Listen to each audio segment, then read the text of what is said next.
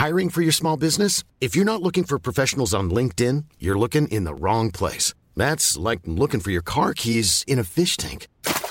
LinkedIn helps you hire professionals you can't find anywhere else, even those who aren't actively searching for a new job but might be open to the perfect role. In a given month, over 70% of LinkedIn users don't even visit other leading job sites. So start looking in the right place. With LinkedIn, you can hire professionals like a professional. Post your free job on linkedin.com slash people today.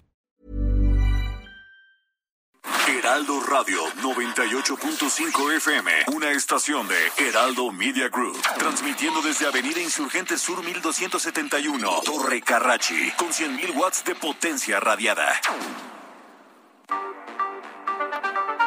El Heraldo Radio presenta Cámara de Origen, un nuevo espacio para enterarnos del trabajo de las legisladoras y legisladores en los Congresos de México. En Cámara de Origen tiene la palabra Carlos Zúñiga Pérez.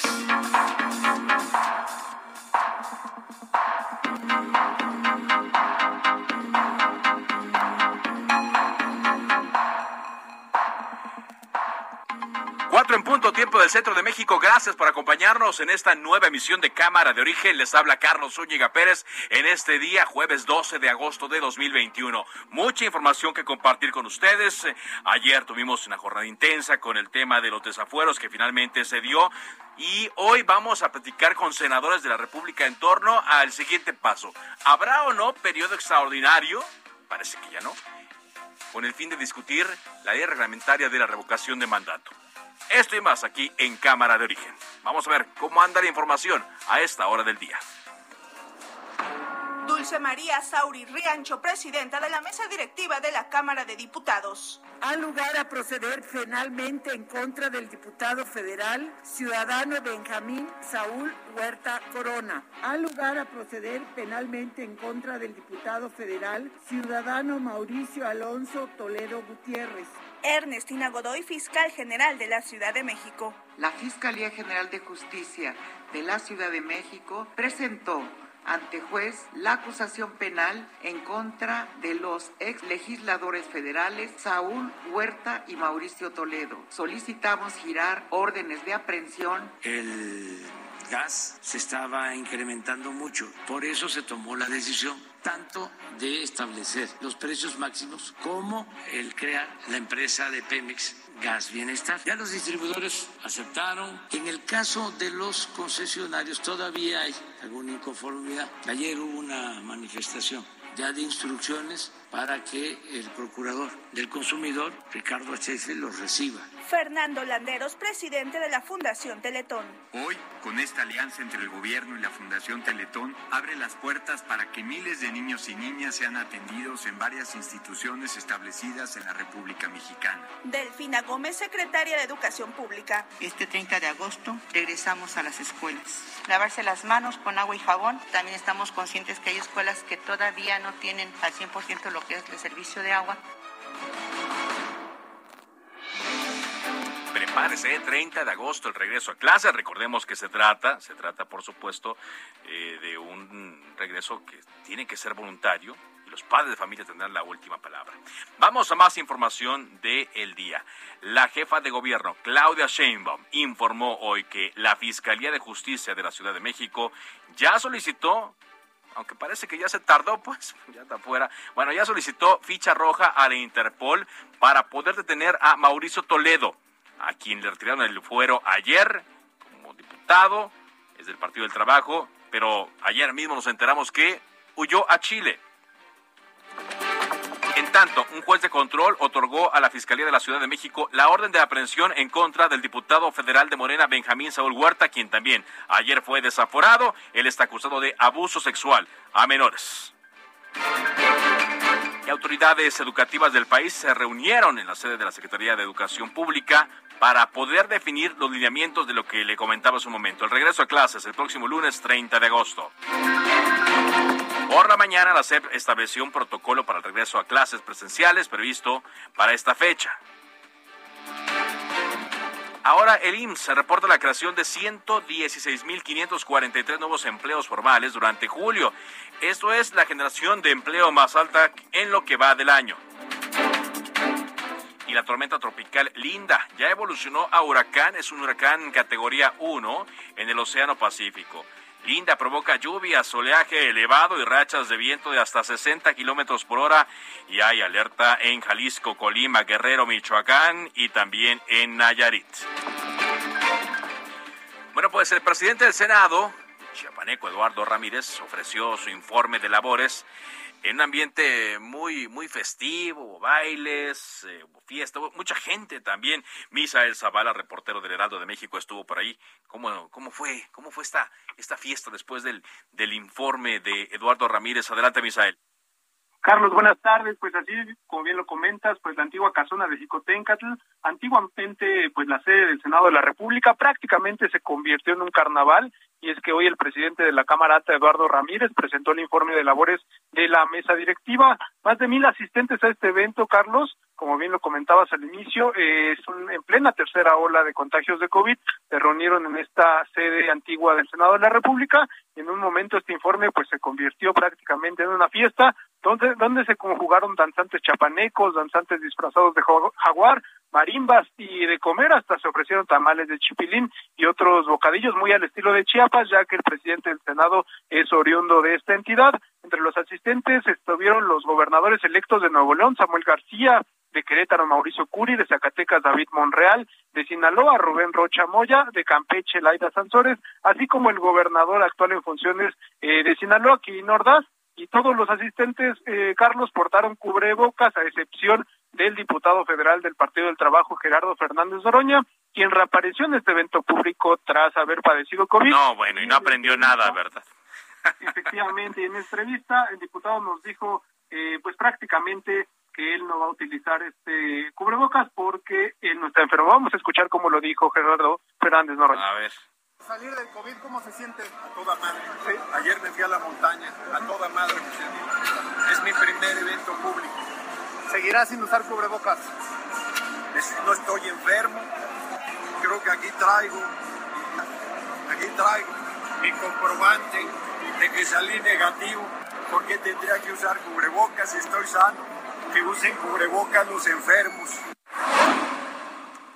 Carlos, finalmente el senador Eduardo Ramírez, presidente del Senado, sostuvo pues que son momentos de estar unidos y fortalecidos en el país por esta pandemia de COVID-19. Bueno, pues sí, ojalá, ojalá, pero también debe cundir el ejemplo de todos, de todos. Muchas gracias, Misael. Gracias, Carlos. Buena tarde. Buena tarde. Bueno, pues avanzando en Cámara de Origen, cuando son las 4 de la tarde con 7 minutos tiempo del centro de México, eh, después de la consulta en la consulta en torno a la actuación o no contra actores eh, políticos del pasado, se comenzó a hablar de lo que será la siguiente consulta a la ciudadanía y esta tiene que ver con la revocación de mandato. En esta consulta se preguntará a la gente si quiere o no que el presidente termine, llegue hasta el final de su gestión. Pero para llegar a esto, aunque ya está contemplado en la Constitución, hace falta una ley, la ley de eh, revocación de mandato. El presidente Andrés Manuel López Obrador hizo un llamado fuerte a los legisladores federales para que convocaran un periodo extraordinario a fin de aprobar las leyes respectivas de la revocación de mandato para que se pudiera consultar en 2022 había pláticas, hubo pláticas y le preguntamos eh, al senador Ricardo Monreal, coordinador de los senadores de Morena, que está con nosotros en línea telefónica. Buenas tardes, senador. ¿Se pudo o no se pudo lograr el consenso para tener un segundo periodo extraordinario y discutir estas leyes? Buenas tardes. ¿Qué tal, Carlos? Buenas tardes.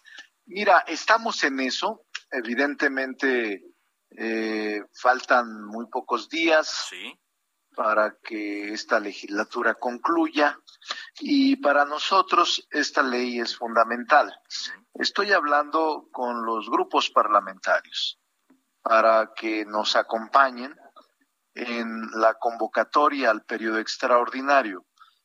El próximo lunes, Carlos, la idea es que se reúnan las comisiones dictaminadoras del Senado para eh, procesar las iniciativas presentadas sobre esta ley de revocación de mandato como un instrumento de participación directa para determinar la conclusión anticipada en el desempeño del cargo de presidente de la República. Pero todavía no podríamos argumentar que tengamos mayoría calificada, porque para convocar la permanente a un periodo extraordinario se requieren las dos terceras partes. Y Morena y los aliados que históricamente nos han acompañado, no tenemos esas dos terceras partes. Requeriríamos algunos votos de eh, la oposición. ¿Y qué le dijeron este los de la oposición? Porque yo hoy me reuní, están pensándolo, no creen transitar, pero pues, mi, obligación es intentar hacerlo. Eh, ellos tienen sus razones. Sí. Eh, y he estado platicando con todos. Hoy platiqué con Movimiento Ciudadano, con el PRI eh, y también con algunos militantes del PRD. Sí. Pero y le decían que no, porque hoy hubo declaraciones a la prensa después de la reunión con usted, tanto de Dante Delgado como Claudia Reyes y ellos dicen que, pues, eh, no, cuando menos por el lado del PRI, que el bloque de contención no, no respalda el periodo extraordinario. Sí, ellos lo han expresado.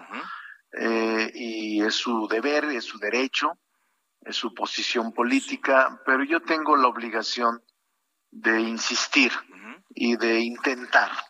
Eh, siempre lo hago y siempre que se presentan este tipo de mayorías calificadas, siempre es difícil. Pero creo que Ojalá y ellos puedan cambiar de opinión de aquí a lunes o martes. Y si no cambian de opinión, senador, ¿cuál sería el, siguiente paso? No, si no cambian de opinión, pues no puedo torcerles el brazo ni obligarlos a que cambien de opinión. Por eso es un Congreso plural. Pero eh, en todo caso tendría que revisarse los primeros días de la nueva legislatura, no está todo perdido. Pero yo estoy intentando de hacerles ver, de concientizarlos de que si avanzamos en estos dos instrumentos jurídicos, será para transparencia, regulación y también eh, tomar los tiempos con afortunada, afortunado espacio. Pero no lo sabemos estoy en eso, Carlos. Ahora, eh, vamos a ver. Dan, dan los tiempos eh, porque eh, ya estoy viendo aquí el tuit de Dante Delgado, por ejemplo, con quien usted se reunió, y ya dice, no avalaremos en la Comisión Permanente un periodo extraordinario con el fin de discutir la revocación de mandato en los términos que propone el Ejecutivo Federal. Le hacemos una respetuosa convocatoria al presidente para que entienda que la facultad de revocar el mandato corresponde a la ciudadanía y que al presidente le corresponde eh, gobernar bien. Bueno, si esto se iría, eh, senador, estoy platicando con el senador Ricardo Monreal, se, se fuera hasta el inicio de la siguiente legislatura, es decir, en septiembre, ¿darían los tiempos tiempos para que la, eh, como lo marca la Constitución, se, se junten las firmas, eh, se, se, haga la, la, redacción de la pregunta. ¿Dan los tiempos para que la consulta sea el 21 de marzo o en abril? Eh, están muy ajustados los tiempos, Carlos, pero recuerda que de acuerdo con el proyecto de la iniciativa que presenté, sí. el inicio del proceso para la revocación de mandato sería durante los tres meses posteriores a la conclusión del tercer año del periodo constitucional, es decir, eh, los tres años se concluyen el primero de noviembre. Y de ahí eh, serían tres meses para solicitarlo.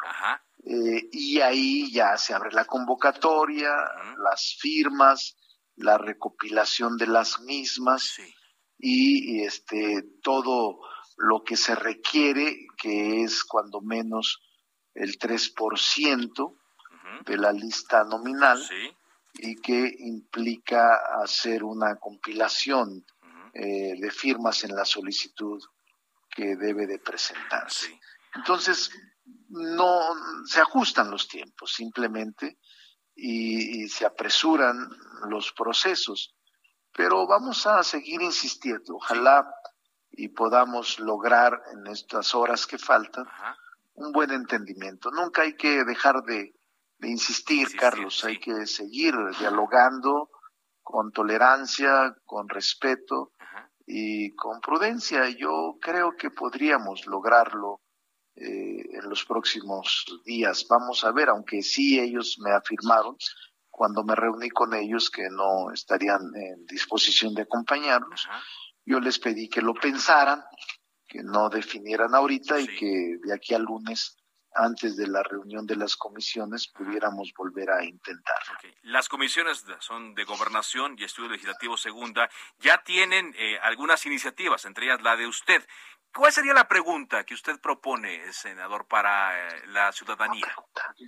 Mira, este, primero habíamos hecho una pregunta que a juicio de muchos legisladores, incluyendo de Morena, no era el adecuado porque era muy larga la que planteamos en la iniciativa. La cambiamos.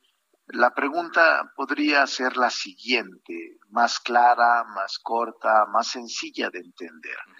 Eh, eso lo establece la sección cuarta en su artículo 33 del proyecto y sería, ¿está de acuerdo en que el presidente de la República electo para el periodo constitucional en curso continúe en el cargo hasta que concluya su mandato? Es decir, la transformamos en positivo con una respuesta nada más monosílaba, sí o no. Esa es la votación, sí o no, pero esta es parte de la discusión que tendremos el próximo lunes. Ahora, para que le quede claro a nuestro auditorio, ¿cuánta gente tiene que participar en esta consulta para que eh, sea vinculante, como se dijo, para que 40%, sea 40%, 40%. Hipotéticamente, todos tienen el derecho de participar los que están inscritos en el padrón electoral y en la lista nominal. Pero el 40% se obliga para que sea vinculante. Muy bien. Ahora, senador, otra cosa que se pregunta es, ¿hay los recursos, hay el dinero para poder hacer esta consulta? Sí, eh, es que aún no se aprueba el presupuesto, Carlos. Recuerda, y le recuerdo al auditorio, que todo esto se revisa en el presupuesto de egresos de la federación para el siguiente año que se aprueba en noviembre, diciembre, según sea el caso, para el siguiente año. Entonces ahí es donde se contempla, el INE tendrá que proponer eh, su presupuesto para llevar a cabo esta, este ejercicio de democracia directa y eh, la Cámara aprobarlo como facultad exclusiva. Muy bien. ¿Hay algún cálculo de cuánto costaría? No, no tengo yo datos actuariales. Seguramente el lunes que empiece la discusión tendremos la posibilidad de expresar estimaciones. Porque digo, aquí las cosas, las dos son importantes, ¿no? Que haya la ley, la ley reglamentaria, pero que también haya eh, dinero para poder llevarla a cabo. Sí, es un proceso, de hecho es como otro proceso electoral, en donde hay una sola pregunta, la revocación de mandato, eh, sí o no. Y pueden acudir hipotéticamente todos los electores.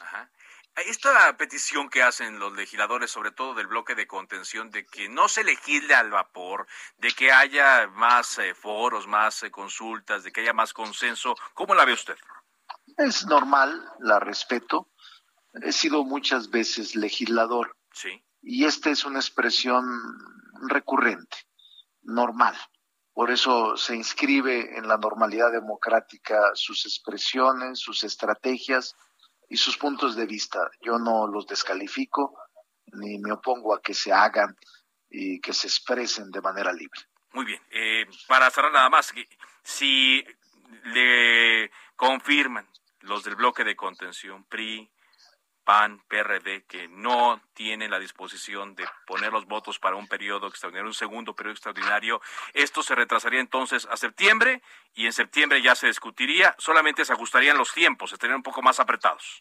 En efecto, si ellos en el bloque, que son los cuatro, no votara ninguno de ellos, ni como bloque ni como persona, pues no se lograrían las dos terceras partes y por tanto las cámaras quedan a salvo de tratar los asuntos una vez que inicie el periodo de sesiones ordinarios que ocurre el día primero de septiembre. Finalmente, senador, ¿todavía no hay visos de alguna iniciativa preferente?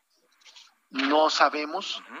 Recuerda, Carlos, que el presidente ha anunciado tres reformas constitucionales que aún no conocemos, la reforma eléctrica, la reforma a la Guardia Nacional y la reforma ah, en materia política electoral, que todas son constitucionales, pero que hasta este momento no tenemos ingreso ni conocimiento de que se vaya a presentar en septiembre alguna de ellas. Muy bien, pues le agradecemos mucho, senador, que nos haya tomado esta llamada y que nos eh, clarifique cómo va el proceso. Estamos atentos a ver si se logra eh, este segundo periodo extraordinario y si no, pues a septiembre. Y platicamos con usted más adelante, si le parece. Me parece muy bien. Saludos a todo el auditorio, Carlos. Gracias, muchas gracias. El senador Ricardo Monreal, que dice que él va a seguir insistiendo a los eh, integrantes del bloque de contención, PI, PAN y PRD, para que se dé. Y si no, pues será hasta que inicie la nueva legislatura en septiembre. Ahora, eh, hay que estar atentos ¿no? al asunto de los tiempos y del dinero. La eh, Secretaría de Hacienda tendría que incluir dentro del presupuesto que se va a discutir en la Cámara de Diputados en las siguientes semanas el presupuesto para la celebración de esta consulta popular. Hay quienes hablan de 1.200 millones de pesos que se necesitarían. 1.200 millones de pesos, ni más ni menos, para poder celebrar esta consulta que preguntaría si el presidente va o no. Ahora también había otra discusión en torno a que si sería retroactiva o no.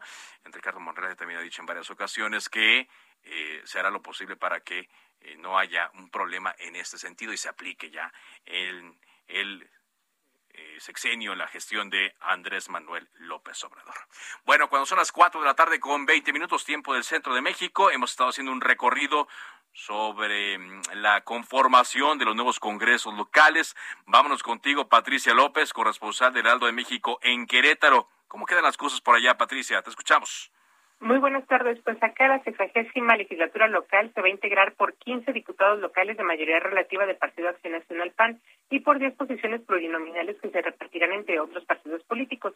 Una de esas posiciones plurinominales también será para Acción Nacional, con lo que este partido tendrá 16 legisladores de las 25 posiciones de poder legislativo aquí en el Congreso local. Eh, hay que destacar también que tres de los diputados locales del Partido de Acción Nacional iniciarán con este su tercer periodo consecutivo el próximo 26 de septiembre, así que al término de la nueva legislatura estarían cumpliendo nueve años en el cargo. Otra legisladora panista lo será también por segunda ocasión consecutiva y dos más ya fueron legisladores por otros partidos en otras legislaturas. Del resto de las curules plurinominales se espera que una se vaya para el Partido de Acción Nacional, tres para el Revolucionario Institucional, eh, tres también para Movimiento de Regeneración Nacional Morena y uno para el Partido Verde Ecologista de México. Eh, dentro de esta conformación que tendrá la legislatura local, pues hay que destacar también que eh, en el caso de uno de los panistas, eh, hablamos de un extrivista también, Manuel Pozo Cabrera, quien incluso fue secretario en el gobierno estatal anterior, y también de otro exdiputado local priista, quien ahora repetirá, pero bajo el logo de Morena. Eh, también destaca que serían o serán diputados locales por el PRI, el actual presidente estatal del Tricolor, por el hospital, eh, y alguno que también ya fue diputado local en alguna otra ocasión. De esta manera, la nueva legislatura que tomará protesta al gobernador electo en octubre próximo, pues se va a integrar eh, básicamente por gente que ya ha tenido experiencia en estos cargos por diferentes partidos políticos y sobre todo por el Partido Acción Nacional. Así quedará confirmado el poder legislativo aquí en. Muy bien, pues eh, con dominancia panista el, el Estado, así, queda, y así también el Congreso, pues al señor Curi le podría ir bien, parece que le puede ir bien. Así es, eso estamos esperando. Muchas gracias, gracias Patricia. Hasta luego, buenas tardes. Buenas tardes. ayer eh, recibimos eh, información y hemos estado preguntando también información en torno al estado de salud de el Mijis, el, el famoso Mijis, quien, eh, de acuerdo a lo que vimos, el diputado Pedro Carrizales, se informó ya en la noche del 10 eh, de agosto, o sea, del el martes, que se encontraba internado de urgencia por complicaciones en su estado de salud derivado del cáncer que padece.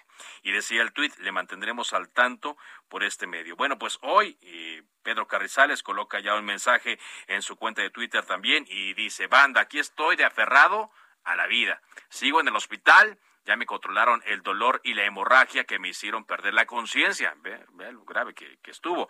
Estoy en manos de los doctores y del jefe Chuy. Nadie puede evitar o cambiar el destino, no importa cuál sea. Dice en otro tuit Pedro Carrizales, gracias a todos por sus muestras de cariño. Ustedes y mis hijos son mi fuerza. Me filetearon y madrearon varias veces, pero les juro que esta enfermedad es más... Ca... No lo puedo decir. No, te, no quiero su lástima, ni que sepan de mí por estar enfermo, prefiero que hablen de lo que he hecho en la vida.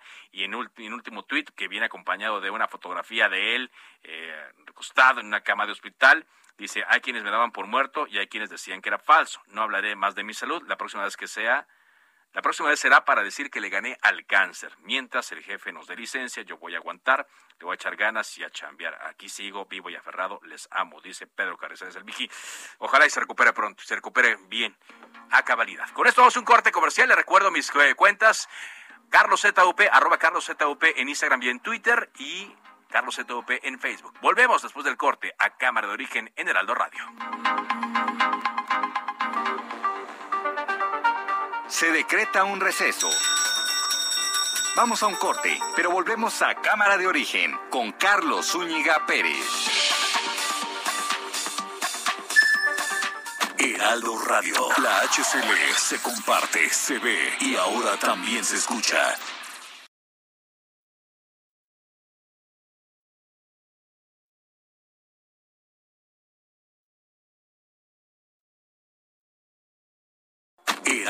La HCL se comparte, se ve y ahora también se escucha. Se reanuda la sesión. Volvemos a Cámara de Origen con Carlos Zúñiga Pérez.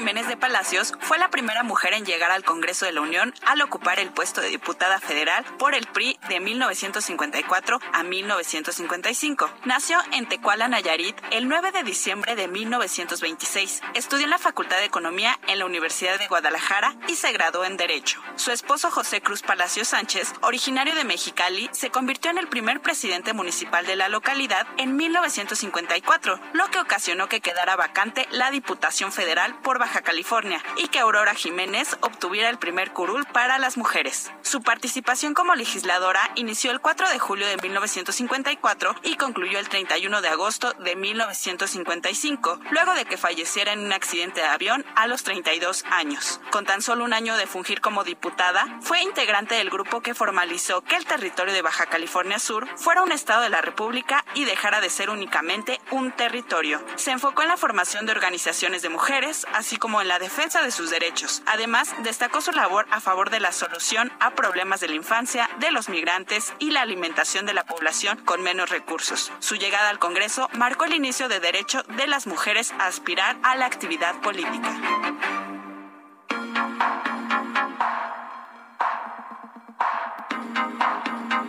Avanzamos en Cámara de Origen, les habla Carlos Zúñiga Pérez, estamos en Heraldo Radio cuando son las 4 de la tarde con 31 minutos tiempo del centro de México. Vaya este fenómeno allá en Toluca que da coraje, la capital del Estado de México. Resulta que hay patrullas que dependen del municipio, que están abandonadas ahí, en calles, en calles de Toluca. Cuéntanos a qué se debe esto, Gerardo García, corresponsal de El Heraldo de México en el Estado de México. Adelante. Muy buenas tardes, te saludo a ti al auditorio. En el abandono quedaron desde hace tiempo varias patrullas en calles de Toluca. Esto se suma a que algunos policías eh, se quejaron que para operarlas deben de poner de su dinero. Autos compactos y camionetas lucen llantas ponchadas o bajas o solo en el, con las de repuesto, otras aparentemente no tienen nada. Vamos a escuchar aquí una de las vecinas que precisamente están eh, donde están eh, estacionadas estas patrullas. Solamente que los dejan abandonados, ponchados las llantas y ocupan todo lo que es este espacio, no lo dejan libre. Entonces también nos preocupa porque hay malhechores atrás de las de los carros o algo que se vayan a esconder. Los asaltos a la ahorita están a la orden del día. Del otro lado del empedrado también dejan patrullas, dejan muchos carros, entonces sí nos preocupa esa situación. Entonces, que están aquí los patrulleros, ¿eh? lo agarraron como base de, de, pues, de estacionamiento para carros. Vecinos en la colonia Las Flores, en la capital mexiquense, aseguraron que al menos dos calles y el acceso principal ocupan cerca de una decena de vehículos oficiales sin usar. Anónimamente, policías municipales recriminaron que tienen que poner de su dinero para dotar de gasolina a las unidades. Aquí la voz de una residente de nombre Cira. No, pues, eh, o sea, sí está mal, pero a veces desafortunadamente también no les dan el apoyo que necesitan ellos para poderlos arreglar. O sea, ya se descompuso, lo tienen que parar porque no pueden poner ellos de su propio sueldo para arreglar una patrulla. Cabe recordar que el gobierno de Juan Rodolfo Sánchez arrendó desde el 2019 400 patrullas y 80 motopatrullas por más de 522 millones de pesos. La regidora Paola Jiménez sabe por redes sociales del tema y pedirá información en Cabildo. De manera ejecutiva se les ha argumentado que no todas las patrullas operan por cuestiones mecánicas. El reporte. Gracias, eh, muchas gracias por este reporte increíble se esté llevando a cabo. Gerardo García, muchas gracias. Que esté ocurriendo este fenómeno. ¿Cuándo?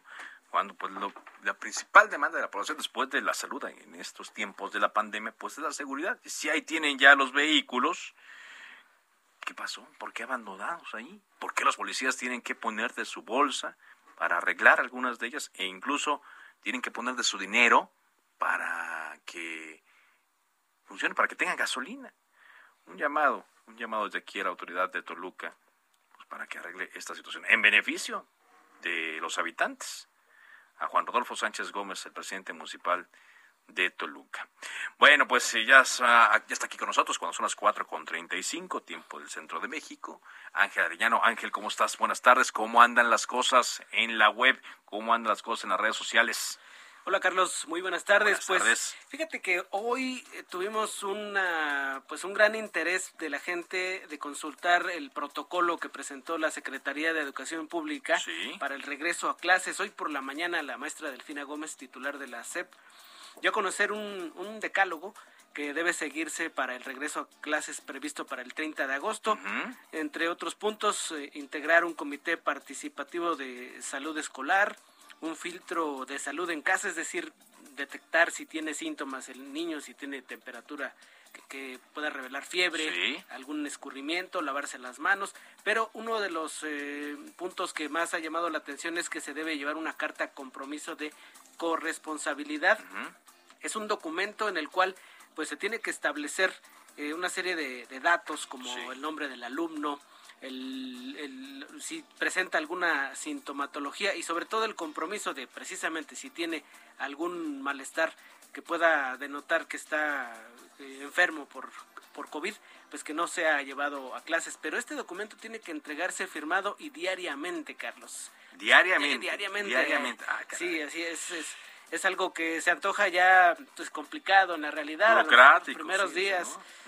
los avientas por ahí, los pobres maestros, imagínate cuántos alumnos tiene, la, conglomeración a la entrada de, de las escuelas, así que por eso ha llamado mucho la atención, la gente está muy interesada en saber cómo va a ser ya en la realidad, porque pues en la mañana se puede decir muchas cosas, incluso la maestra Delfina Gómez decía, tenemos la conciencia o estamos conscientes de que hay escuelas que no tienen ah, garantizado el servicio de agua potable. Exacto. Y, una que es básico, es básico. Es básico, agua y jabón es lo que nos han dicho los especialistas. Es eh, lo que está incluso también en redes sociales, está la CEP, está Delfina Gómez, son de los nombres que están destacados como tendencia en, en la red social Twitter pues esto denota un gran interés de la pues gente claro, ¿no? y, por, qué no decirlo, inquietud también por cómo se va a establecer el regreso a clases el próximo 30 de agosto. Es lo que tenemos que destacar en esta tarde, Carlos. Muy bien, muchas gracias. A ti, Carlos, buenas tardes. Gracias, Ángel, Ángel Arellano. Bueno, iniciábamos eh, este programa, Cámara de Origen, con una conversación con Ricardo Monreal,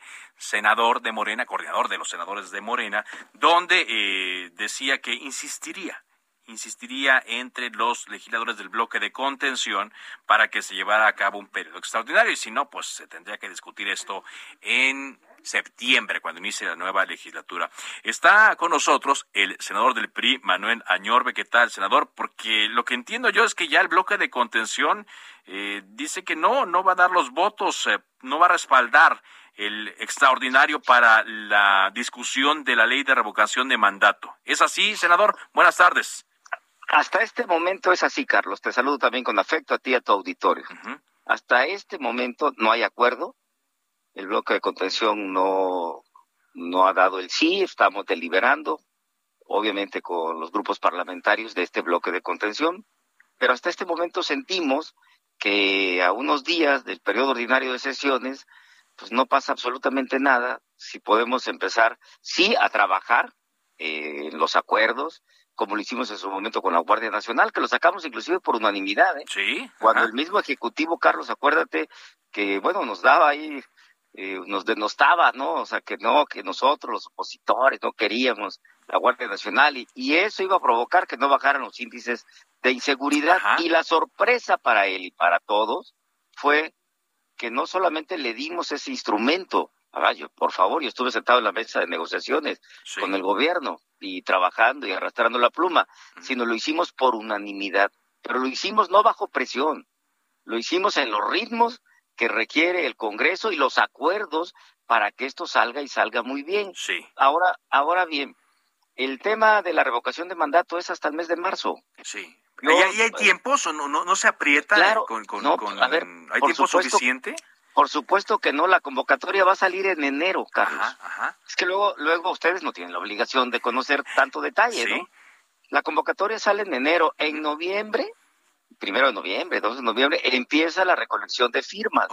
Esto se Y- puede hacer aunque no haya ley eh, ver, reglamentaria. O, o No, ya para esa la- fecha se podría tener la ley. Se, se la vamos a dar. Ah, muy bien. Pero no sé, o sea, estos tiempos que ya están en la Constitución, Sí. ¿sí me explico? Sí. Este, porque bueno, habla de tres meses después.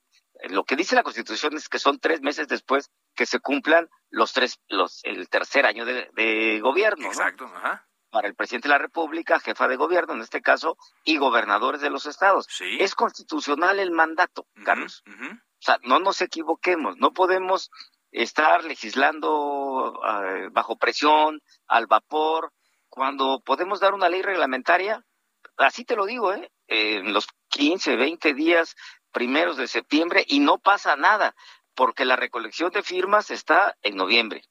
La convocatoria sale en enero. Ajá. Y la revocación de mandato entiendo que es el 21 de marzo. Sí. Entonces, ¿dónde está así como que los tiempos fatales y se está cayendo el tema de la revocación de mandato? Y debo de recordarle a- al gobierno federal, a la 4T, con todo respeto, Carlos, que es un instrumento ciudadano, no es un instrumento, instrumento de los gobernantes.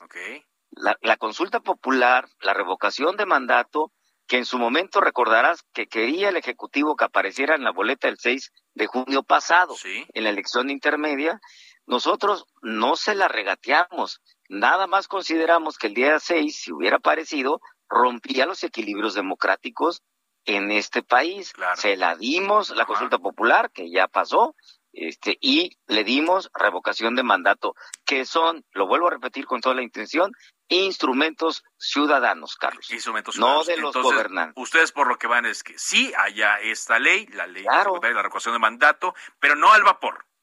No, no al vapor ni bajo presión. O sea, yo con todo respeto entiendo la postura de mi amigo Ricardo Monreal, a quien yo le, tengo un gran aprecio, fuimos compañeros, estudiamos el, el posgrado juntos en la Universidad Nacional Autónoma de México, le tengo un aprecio de muchos años atrás. Y él pues está haciendo su chamba, ¿no? O sea, es el, el coordinador y presidente de la JUCOPO de la mayoría, pero bueno, pues, eh, no, tampoco creo yo que, que pase algo, pues así, inaudito en este país, si eh, empezamos a discutirlo formalmente a partir del primero de septiembre, pero, pero en los acuerdos informales, que, que son también los que valen mucho antes de llegar a comisiones, lo podemos hacer a partir de mañana, hoy en la tarde. Claro. No pasa absolutamente O nada. sea, que, O sea, no- que las comisiones de gobernación y estudio legislativo segunda sigan avanzando en esos trabajos. Claro, y los acuerdos en- entre los grupos parlamentarios.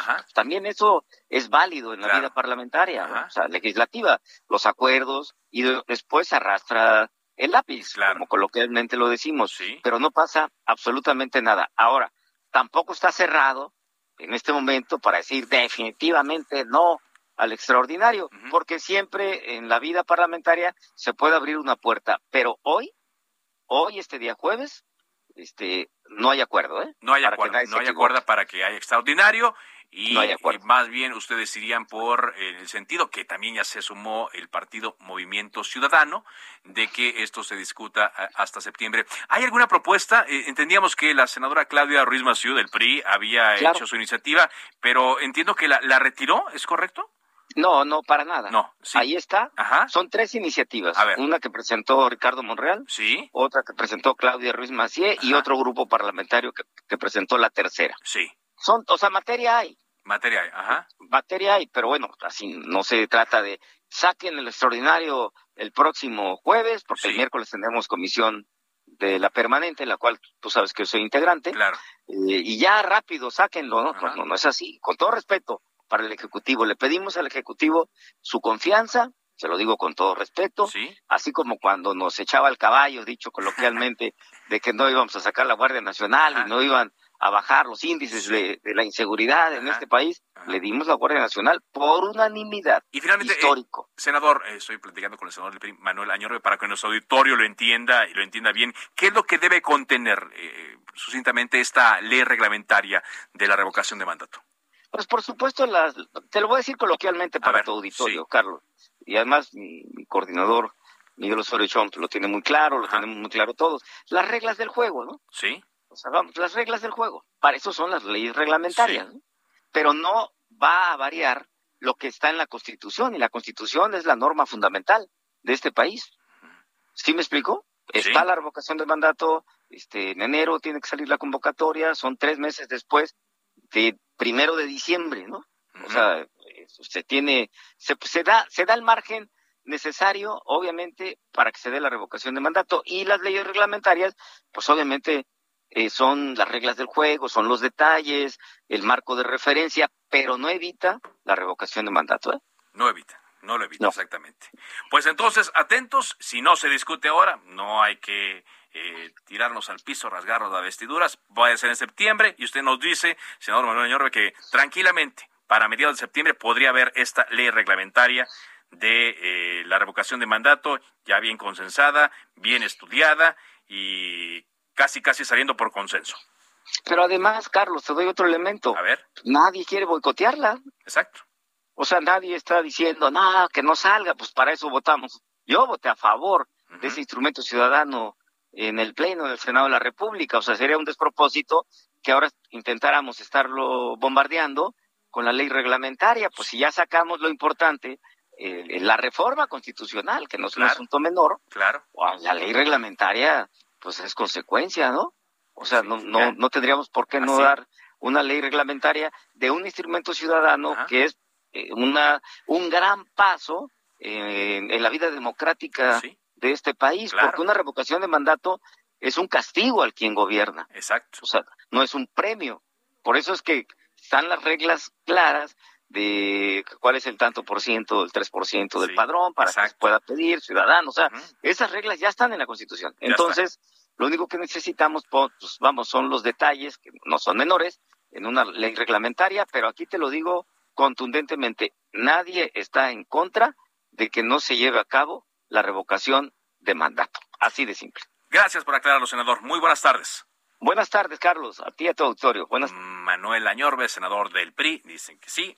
Entonces va en ese sentido. Solo que no va a ser en el tiempo que el presidente Andrés Manuel López Obrador lo quisiera o lo quería, sino hasta mediados de septiembre. Pero de que habrá ley, habrá ley. Y es muy seguro que el próximo año sí haya revocación de mandato, consulta de revocación de mandato. Pasan 47 minutos de la hora. Está con nosotros eh, vía telefónica Enrique Vargas del Villar, quien fue nombrado por el presidente del PAN, Marco Cortés, como coordinador nacional de diputados locales del PAN. ¿Qué tal, Enrique? Buenas tardes. Carlos, ¿cómo estás? Muy buenas tardes a ti y a todo tu auditorio. Gracias por acompañarnos aquí en Cámara de Origen. ¿Cuál será el papel, Enrique, desde esta posición como coordinador de los diputados locales de El PAN? Mira, primero, Acción Nacional es la primera fuerza de oposición en todos los congresos locales del país. Tenemos una oposición responsable en cada uno de los congresos del Estado. Lo que sea en beneficio de los ciudadanos, vamos a ir con ello. En donde no, vamos a levantar la voz y vamos a dar la pelea en cada uno de los congresos. Acción Nacional siempre va a estar viendo por el bien de los ciudadanos y siempre va a estar viendo que nuestro México salga adelante. Así es. Eh, recordemos que en algunos casos, bueno, el, el, PAN es el segundo grupo parlamentario. Morena ganó varios de los congresos en disputa en, en esta elección eh, pasada. Será, será eh, fuerte lo, lo, que tendrán que hacer. Vaya, el trabajo tendrá que ser con mucho ahínco para, para quizás viendo lo que ocurre a nivel federal, Enrique, pues eh, tener una mayor posibilidad de, de consenso, de diálogo. Así es, bueno, hay algunos gobernadores de Morena que realmente no se prestan ni, ni para el diálogo. Obviamente hay otros que sí. Por eso tenemos que ser muy responsables las diputadas y los diputados locales para estar revisando lo que pase en cada uno de los estados. Lo que vemos a nivel federal, estoy revisando algunos casos en los estados, por ejemplo, Veracruz, lo que pasa en Veracruz es realmente impresionante con este gobernador que si me lo permites te estaré compartiendo con todo tu auditorio luego todo lo que pasa en Veracruz que después no lo sabemos en el centro del país.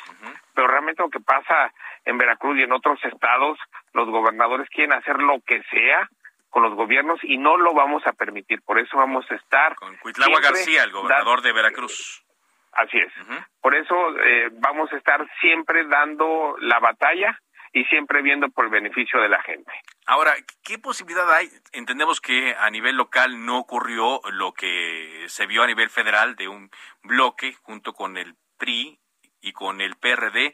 ¿Hay la posibilidad de llevar esto también a los congresos que faltaron, los congresos locales? Sí, a ver, hay muchos congresos, casi la mayoría, en donde estamos trabajando en conjunto. La verdad es que eh, son muy pocos que se tiene que dar este eh, este trabajo en conjunto entre PRI, PAN y PRD, ya lo estamos viendo en el Congreso Federal, que eh, ya se están sentando el frente eh, para poder analizar todo el próximo periodo, y es lo que tenemos que hacer también en cada uno de los estados. Tenemos que ir juntos, tenemos que ir platicando y haciendo eh, política por el bien de los mexicanos y haciendo fuerza, que es lo que necesitamos para parar las ocurrencias que tiene los gobiernos de Morena. Estamos en, en, una situación complicada por la pandemia, ¿no? Y también por el tema de la seguridad. Pero por todo esto pasa el tema del presupuesto y casi siempre las diferencias, las peleas, permítame decirlo así, Enrique, son por el tema del presupuesto, ¿no? Que es lo que, lo que genera eh, la, la, las disputas que vemos. ¿Cómo lo están analizando? ¿Cómo lo están percibiendo ustedes en el ámbito local? Fíjate que en Acción Nacional eh, primero vamos a seguir viendo por la vida de la gente, esta tercera ola que ya es eh, más amplia que la segunda, hay que decirlo con una tasa de mortalidad más baja, porque ahora le está pegando a los jóvenes. Vamos a ver primero por la salud de la gente, por la vida de la gente. Segundo, vamos a estar viendo por una reactivación económica, Carlos, que es muy importante. Hace una semana vimos este dato de Coneval, en donde hay más de tres millones eh, de mexicanas y mexicanos en la pobreza extrema. Tenemos que hacer algo para que salga nuestro país adelante y también en materia de seguridad, Carlos. Los números que estamos viendo en el país los tenemos que parar y la única manera de poder parar esta inseguridad es poder trabajar los tres niveles de gobierno. Y el tema de seguridad no es un tema de partidos, es un tema de ver lo que necesitan los gobiernos eh, municipales, estatales y la federación poder trabajar en conjunto y salir adelante. Pero hoy la prioridad para Acción Nacional es la salud y la vida de todos los mexicanos y mexicanas. Ahora, no, no descarta tampoco que haya acuerdo. Cuando pueda haber acuerdo con Morena, lo habrá. A ver, lo quiero dejar muy en claro, Carlos, en Acción Nacional estamos primero para servir a los mexicanos. Si hay un acuerdo con Morena, adelante. Si es algo en beneficio de la gente, adelante. No somos una oposición por ser oposición, somos una oposición responsable. Y lo quiero dejar muy en claro como coordinador nacional de diputados. En donde haya una iniciativa que sea en beneficio a la gente, claro que vamos a votar a favor. Nosotros no estamos viendo un tema de partidos, estamos viendo un tema de salir adelante en beneficio de la gente y que nuestro México salga adelante. Muy bien, pues estaremos siguiéndolos, Enrique, Enrique Vargas del Villar, coordinador de coordinador nacional de los diputados locales del PAN. Gracias por tomarnos esta llamada. Carlos, muchas gracias y muy buenas tardes y que Dios bendiga a nuestro México. Gracias. Muchas gracias. Gracias a Enrique Vargas del Villar. Bueno, para las personas que nos siguen preguntando sobre el eh, regreso a clases, recordemos que, eh, de acuerdo a lo que hemos dicho aquí en Cámara de Origen en varias ocasiones, eh, el tema será regreso voluntario. Y eso fue lo que se pactó, de hecho. Las autoridades estatales acordaron con la CEP que el regreso a clases el próximo 30 de agosto será eh, voluntario. Es decir, la última palabra la tendrán los padres de familia. El gobierno federal, los gobiernos locales tendrán la obligación de tener todo listo, todo dispuesto, las escuelas, los maestros, los materiales, para que a partir del lunes 30 de agosto se retomen las clases. Estoy hablando de los niveles de educación básica y habrá filtros, según nos dicen, habrá detección, habrá protocolos para actuar en caso de que se detecte algún caso de COVID-19. Pero a final de cuentas, los padres de familia van a definir y si no quieren enviar a los hijos, también el Estado tendrá la obligación de seguir por los distintos medios mm, eh, garantizando la educación en línea. El tema será la aplicación, el tema será ver cómo funciona y también cómo los protocolos que se dictaron, que se dieron a conocer el día de hoy, eh, en los primeros días van a funcionar o tendrán que modificarse. Toda la información, les recuerdo, la puede encontrar en la página de internet heraldodemexico.com.mx. Hasta aquí esta emisión de Cámara de Origen. Gracias, en serio, gracias por habernos acompañado. Les habló Carlos Zúñiga Pérez. Le invito a que mañana esté aquí con nosotros en vivo, en directo, a partir de las 4, tiempo del centro de México, y que continúe la programación de Heraldo Radio.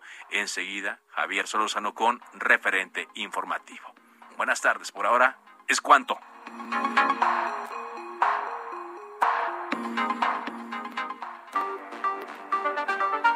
Se cita para el próximo programa. Cámara de origen, a la misma hora, por las frecuencias de El Heraldo Radio. Se levanta la sesión.